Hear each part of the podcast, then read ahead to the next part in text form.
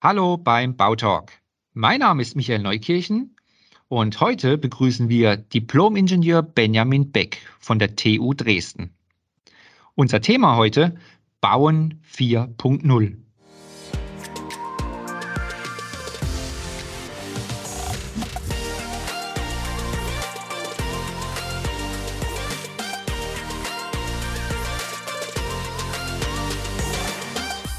Hallo Benjamin Beck, willkommen beim Bautalk und ich freue mich, dass du bei uns bist. Hallo Michael, ich freue mich auch bei dir zu sein und bin gespannt auf das Gespräch über Bauen 4.0.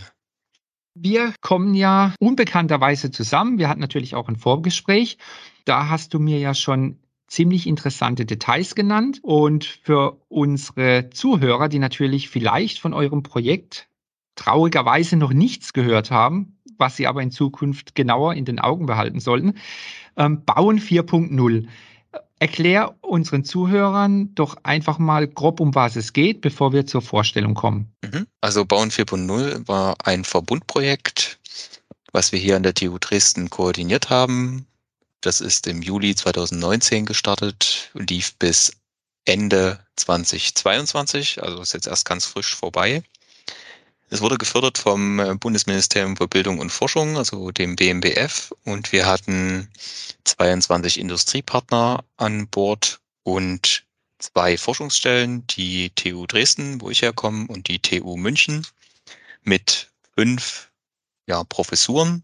Einer an der TU München, ein Logistiklehrstuhl und vier Professuren hier an der TU Dresden, wir selber, die Professur für Fluidmechatronische Systemtechnik, also die antriebstechnische Seite, die Professur für Baumaschinen, eine Professur für 5G-Kommunikation und eine für 5G-basierte Cloud-Technologien. Das sind unsere Vodafone und Telekom Stiftungslehrstühle hier an der TU Dresden. Also ein ziemlich komplexes Projekt. Und jetzt kannst du unseren Zuhörern und Zuhörerinnen erklären, wer bist du und was ist deine Rolle in dem Projekt? Mhm. Genau, wie gesagt, mein Name ist Benjamin Beck. Ich bin wissenschaftlicher Mitarbeiter hier an der TU Dresden seit 2013, komme eigentlich aus dem Bereich der hydraulischen Antriebstechnik, was wir hier klassischerweise an unserer Professur erforschen, speziell aus der Gruppe mobile Arbeitsmaschinen oder Antriebstechnik für mobile Arbeitsmaschinen. Und meine Rolle war es, dieses Verbundprojekt Bauen 4.0 zu koordinieren. Also sagen wir mal, all die Partner, 22 Industriepartner und die Forschungsstellen zusammenzuführen, weil wir hier auch den Anspruch hatten, nicht nur Insellösungen zu generieren, sondern das auch alles in einem gemeinsamen Enddemonstrationsszenario zu integrieren und zu zeigen, dass die Lösungen, die jeder entwickelt hat, miteinander funktionieren. Und konntet ihr das zeigen? Also das Projekt ist ja zum Ende gekommen im Herbst, habe ich gelesen. Was war denn jetzt grob das Ergebnis? Ich kann das mal jetzt so rückblickend sagen, ja, wir haben es geschafft, das zusammenzuführen, auch wenn das eine Schwierigkeit war und ein hoher Koordinierungsaufwand, alle an einen Tisch zu kriegen. Aber ich glaube, das ist bei so großen Gruppen normal. Ähm, gegipfelt hat das Ganze letztes Jahr Ende September in einem Abschlussevent, was wir in Hoyerswerda durchgeführt haben. Ähm, wir haben das ganze Projekt über schon sehr demonstratorgetrieben gearbeitet, also nicht nur Folien und Konzepte produziert, die natürlich wichtig sind, aber wir haben die Konzepte dann auch in Demonstratoren überführt und dann diese Demonstratoren in Hoyerswerda gemeinsam aufgebaut und in ein Baustellenszenario, das war ein Tiefbauszenario, also die Herstellung einer Entwässerungsleitung, zusammengeführt. Und ja, wir haben es geschafft, irgendwie diese Lösung alle zusammenzukriegen und gesamtheitlich darzustellen, um einen effizienteren und produktiveren Bauprozess durch digitale und Automatisierungstechnologien zu zeigen. Also wenn man eure Projektwebseite anschaut, also für die Zuhörerinnen und Zuhörer muss man sagen, ihr könnt euch auch YouTube-Videos angucken dazu. Ähm, ist ganz spannend, da bekommt ihr auch mal einen Eindruck, worauf ich ähm, mit dir natürlich im Gespräch und natürlich sprengt so ein Projekt jegliche, jegliches äh, Gespräch in einem mhm. Podcast. Mhm. Die Frage ist, ihr habt es aufgeteilt in drei Teilbereiche ähm, wie ich da lese, Automatisierung, Maschinen, Baustellenvernetzung und eben die Prozesse für die digitale Baustelle. Um das zu verorten, also heute kümmern wir uns um die ersten zwei Teile, quasi als Teil 1. Das heißt Automatisierung und Maschinen und die Baustellenvernetzung. Das war so hauptsächlich, wie du gesagt hast, so dein Part. Wie geht man daran? Also, was war deine Intention und dein Antrieb? Am Anfang steht man ja vor einem weißen Blatt Papier. Mhm. Und wie ging es denn da los und was war das grundlegende Ziel von eurem Projekt? Mhm. Sagen wir mal so, also jeder, jeder Lehrstuhl oder Industriepartner kam natürlich auch schon mit seinen Vorerfahrungen und Produkten da rein. Also wir haben, mhm. würde ich sagen, jetzt auch nicht in jedem Themenschwerpunkt bei Null angefangen, sondern bei einem gewissen Stand, haben den nur versucht, in die Richtung zu treiben, wie das Gesamtprojektziel war. Also in dem Fall dort Automatisierung von mobilen Arbeitsmaschinen, dass die aber nicht quasi gleich Richtung Autonomie. Ich glaube, jeder hat dann immer gleich äh, den selbstfahrenden Bagger, selbstfahrenden Radlader und alles, alle Entscheidungen werden nur von der Maschine getroffen im Blick, mhm. sondern wir wollten ja auch praxisrelevante ähm, Lösungen generieren. Also sind hier quasi auch wirklich von erstmal angefangenen leichten Assistenzfunktionen, die, wo wir der Meinung sind, quasi auch morgen einsetzbar sind oder die es teilweise schon gibt. Ich glaube, jeder kennt auch eine Abziehautomatik im Bagger. Das wäre so eine klassische Assistenzfunktion. Die haben wir uns natürlich auch angeguckt und Lösungen dafür entwickelt, bis hin zur Automatisierung. Die vollständige Autonomie, das war nie unser Ziel. Was uns aber insbesondere wichtig war, war eben die Vernetzung, weil das auch die beteiligten Baufirmen im Bauen 4.0 Projekt, das waren Pushbau als kleinere Baufirma, Max Bögel und Leonard Weiß, mhm. uns ganz klar zurückgemeldet haben, dass es im Prinzip beim Thema durchgängige Signalketten zwei wesentliche Probleme gibt. Und zwar die Verfügbarkeit von Mobilfunknetz auf Baustellen. Ich glaube, das kann auch jeder unterschreiben. Ich hatte auch während der, ja, ich hatte auch während der Vorbereitungszeit in Hoyerswerda mehrere Telefonate mit Lieferanten von Baucontainern und Baumaterialien und alle haben immer gesagt, Mensch, habt ihr eine gute Telefonverbindung? Das erlebe ich nicht auf jeder Baustelle. Ja.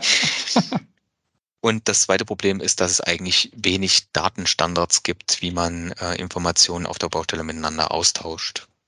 Deswegen dieses Thema Baustellenvernetzung war uns extrem wichtig und die Basis dafür sind unsere Baumaschinen. Die sind heute sensorisch schon eigentlich so gut ausgerüstet, dass es eigentlich Frevel wäre, diese Informationen nicht zu nutzen.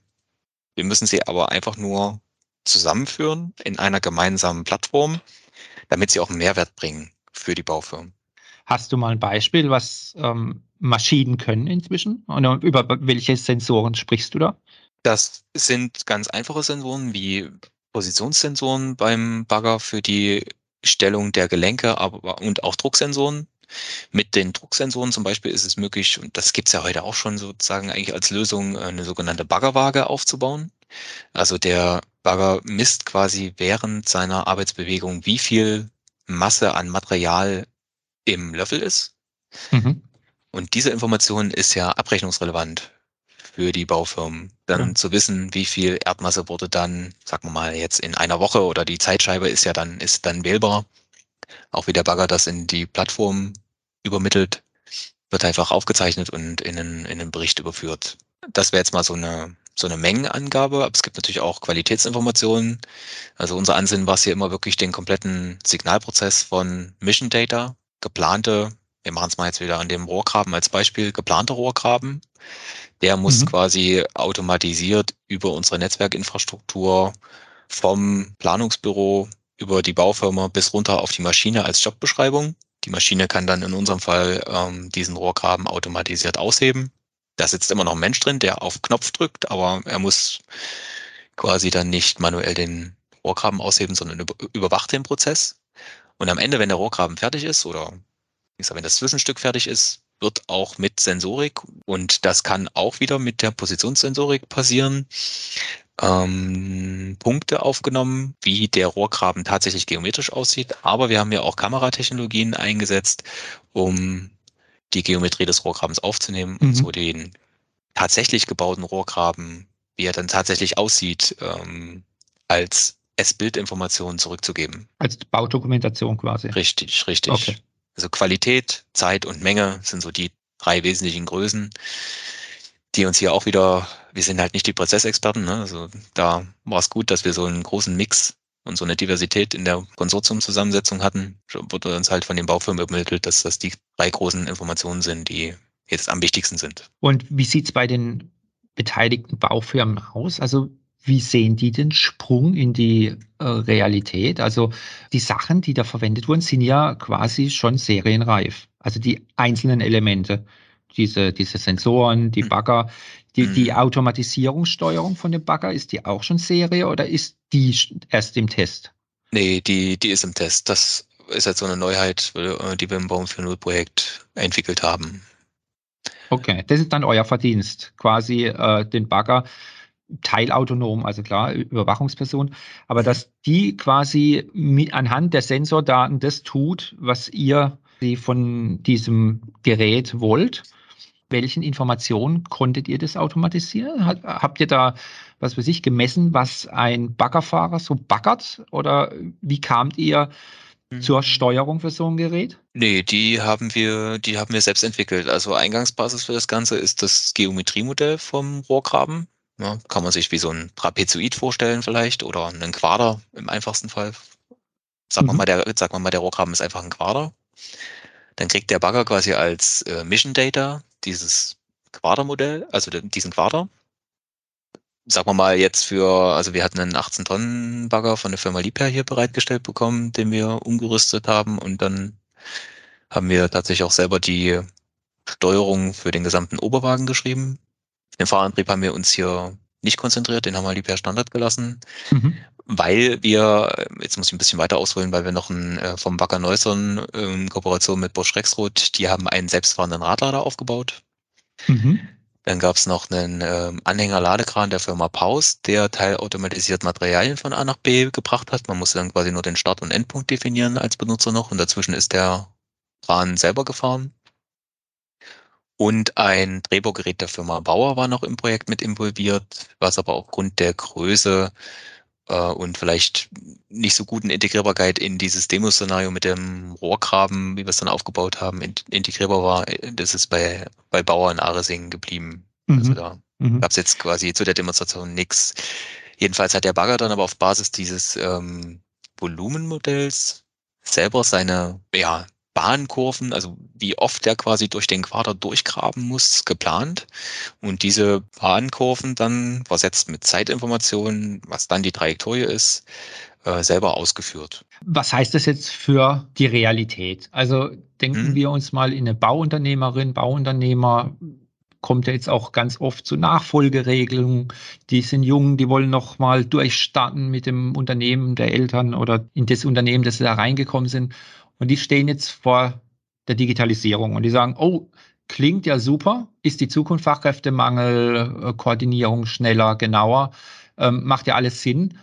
Wie steigt jetzt ein Unternehmerin oder billige Unternehmer, wie steigen die da ein? Mhm. Wo stehen wir da und, und in, über welchen Zeithorizont ähm, denkt ihr, dass das jetzt Realität wird?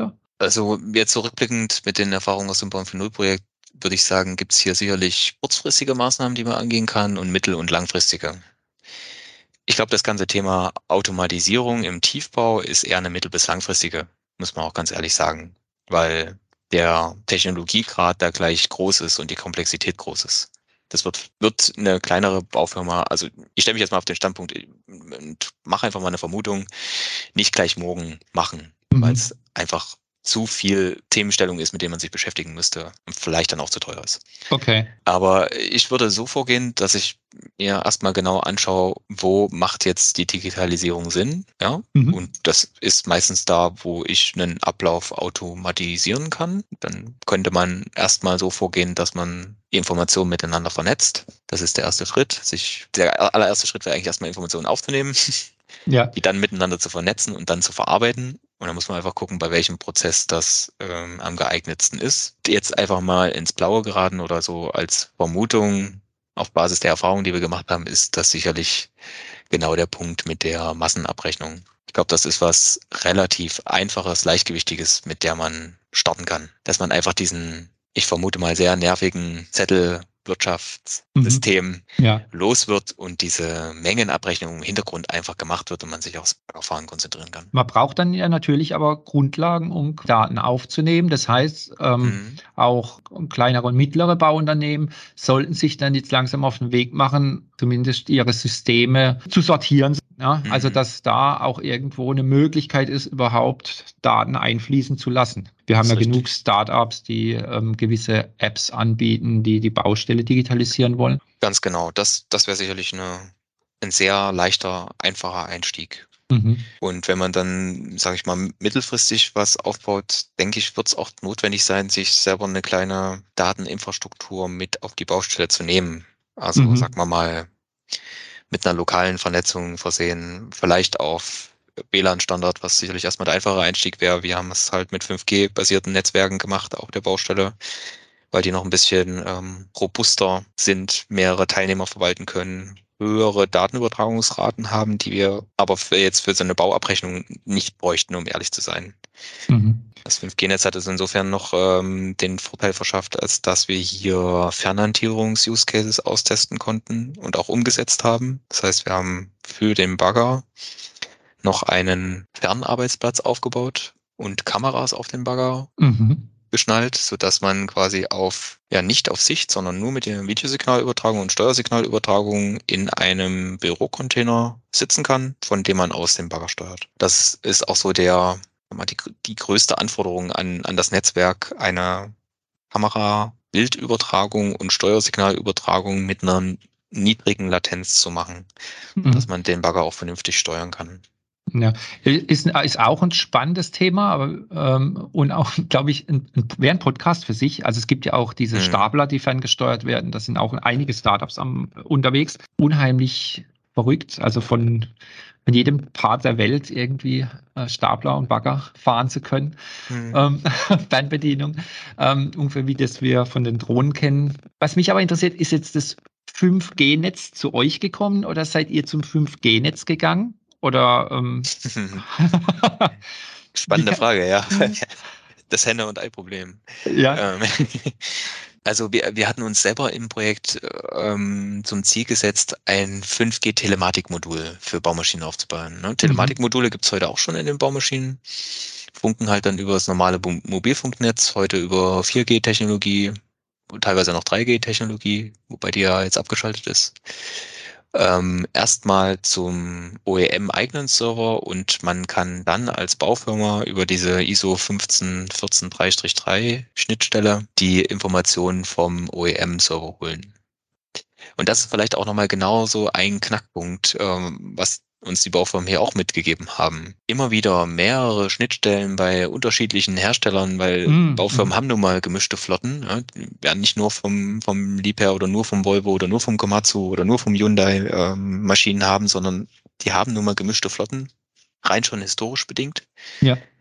Und man kann das jetzt einfach niemandem zumuten, hier immer wieder proprietäre Schnittstellen von jedem Einzelnen zu implementieren, sondern eigentlich braucht es hier eine gemeinsame Datenplattform. Und die zwei Aspekte, wir haben keinen Mobilfunk auf jeder Baustelle und wollen aber eigentlich bei gemischten Flotten die Informationen zusammenführen, hat uns eigentlich dann zu dem Konzept oder zu der Lösung gebracht, dass wir hier lokal vernetzen müssen.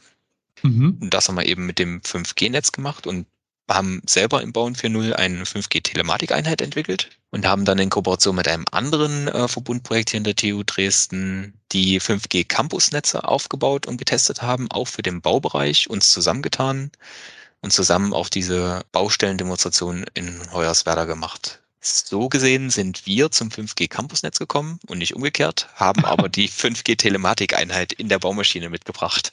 Super. aber somit eigentlich eine perfekte Ergänzung. Ja. Finde ich ganz spannend und eigentlich alle, die sich mit dem Thema Fortschritt und, und Digitalisierung befassen, eigentlich soll es ja so sein. Ja? Also auf der einen Seite knallharte Partner und, und, und komplexe Projekte, aber auch diese, diese Zufälle und, und die sich gegenseitig befruchten, das ist ja unheimlich wertvoll. Also es muss ja nicht immer nur das eine Thema in dem einen Bereich sein. Also dass, dass dann so ein, so ein Austausch stattfindet, ist doch super wertvoll. Absolut, habe ich auch als sehr positiv wahrgenommen. Überhaupt ähm, auch während der Projektbearbeitung gab es hier Unterstützung durch alle Partner, auch von außen, auch durch die Verbände, die uns begleitet haben. Ähm, hier allen voran auch der VDMA und auch der VDBUM, aber auch der HDB und der ZDB als Vertreter der, des Baugewerbes, ähm, sei es denn in ja, der Bereitstellung zu nochmal externen Kontakten, um nochmal eine andere Sicht reinzukriegen oder mhm. bei der Unterstützung in der Öffentlichkeitsarbeit. Das war schon eine sehr tolle Unterstützung. Um unseren Zuhörerinnen und Zuhörern hier zu helfen. Der Benjamin schickt mir bestimmt für die Show Notes nochmal eine kleine Liste dieser Kürzel, dass man das dann auch nachrecherchieren kann, wer da wer ist. na klar, ähm, na klar. Jetzt sind wir an dem Punkt, ihr habt es getestet, ihr habt es mit äh, neuen Maschinen gemacht, mit Retrofit-Maschinen, mit, ähm, mit den Netzwerken hinbekommen. Ähm, in dem zweiten Teil würde man natürlich gern die Prozesse für die digitale Baustelle behandeln. Das wäre aber Sache der TU München, wie du mir erzählt hast. Ähm, genau. Die Geschichte ist, jetzt haben wir einen Punkt, ihr habt eine Abschlussveranstaltung gemacht, also eine Vorführung, an der auch alles erfolgreich gelaufen ist. Korrekt. Bis auf Korrekt. das Wetter bis auf das Wetter, was wir als Rückmeldung bekommen haben. Wir hatten typisches Gut. Baustellenwetter. Ja, genau, als wir draußen sein. waren, hat es die ganze Zeit geregnet. Ja, das ist, das, ist so das, das Killer-Argument immer, wenn es um Tablets etc. geht. So dieses, es regnet auf der Baustelle. Und ähm, so die Digitalisierer sind immer so Sonnenschein-Programmierer. Hm. Also, oh, ähm, nee, das, Quatsch. Die Geschichte ist halt, ihr habt es dann richtig hart live erwischt und hm. ähm, ihr habt dann quasi das einmal durchgespielt und es hat dann funktioniert. Verstehe ich das richtig? Also wirklich von der ausgehend, also wir haben quasi einen Parcours aufgebaut, kann man so sagen, aus mehreren Stationen, wo wir die Besucher zu dem Tag dann ähm, ausgehend von der Bauplanung, also wir hatten ja auch ein Projektsteuerungsbüro dann noch mit im, äh, im Boot, mhm. über das Flottenmanagement, ähm, über Flottenmanagementsysteme, also wo man erstmal sozusagen seine Baumaschinen und ja, anderen äh, Assets, die auf der Baustelle notwendig sind, äh, disponiert. Über die Durchführung mit dem Bagger, Radlader und Ladekran, die Netzwerktechnologie und die Baudokumentation wieder zurück zum mhm. Projektsteuerer oder Planer durchgeführt. Genau, und das hat dann eigentlich, wir mussten es halt natürlich ein, zwei Mal vorher proben äh, und aufbauen. Also ich war ja auch mit ja, drei Kollegen von meinem Lehrstuhl, sehr tolle Unterstützung, fünf Wochen lang in Hoyerswerda, um das quasi unsere Modellbaustelle, wenn man so möchte, aufzubauen und vorzubereiten. Aber es hat dann alles sehr gut funktioniert. Nach, äh, sagen wir mal, der Abschluss ist ja auch immer ein neuer Anfang. Wie geht's denn da jetzt weiter mit dem Projekt? Mhm, sehr gute Frage, genau. Also mit der Frage haben wir uns auch schon relativ zeitig beschäftigt ähm, im Bauen 4.0. Erstens, weil wir eben auf der Suche waren nach einem Testgelände, um, sage ich mal, in diesem Realmaßstab oder in der Größe was vorführen zu können. Mhm. Und gleichzeitig haben wir uns dann gesagt, es wäre eigentlich im Sinne der Nachhaltigkeit total bescheuert, diese Baustelle in diesem Realmaßstab aufzubauen, um sie nach Projektende in der Schublade verschwinden zu lassen. Wir müssen das eigentlich weiter fortführen, weil man baut nicht in Anführungszeichen einen Prüfstand in so einer Dimension auf, um ihn danach wieder abzureisen. Und deshalb haben wir uns entschieden und hatten dann auch die Möglichkeit, durch ja, die sächsischen Ministerien hier eine Ausgründung zu machen. Das heißt, mhm. die ist auch schon erfolgt. Wir haben ähm, das sogenannte Construction Future Lab als gemeinnützige GmbH letztes Jahr gegründet und werden jetzt, und da sind wir gerade dran, in diesem Jahr das so weit betreiben, dass wir die Bauen für Nulllösung in das Construction Future Lab überführen und all die Demonstratoren, die entstanden sind und die wir aufgebaut haben, auf einem Gelände, wo wir bleiben können, als Testumgebung, als Realmaßstab Modellbaustelle aufzubauen. Wow, eine super Initiative, finde ich gut. Mhm. Also kommt tatsächlich auch was Handfestes raus. Äh, was soll diese GmbH jetzt in Zukunft tun? Oder wie, wie kann man mit der interagieren? Oder was hat diese GmbH vor?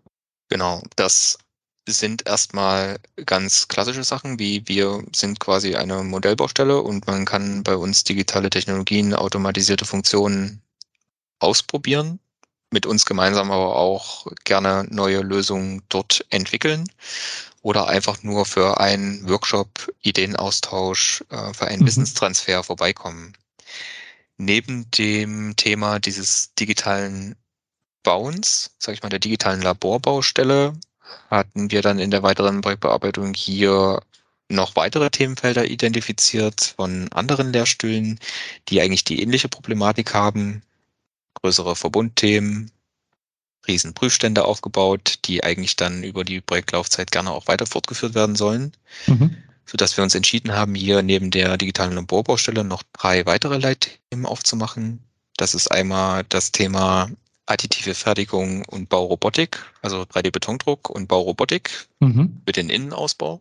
Der Themenbereich Prozess- und Arbeitssicherheit durch BIM-Methoden. Mhm.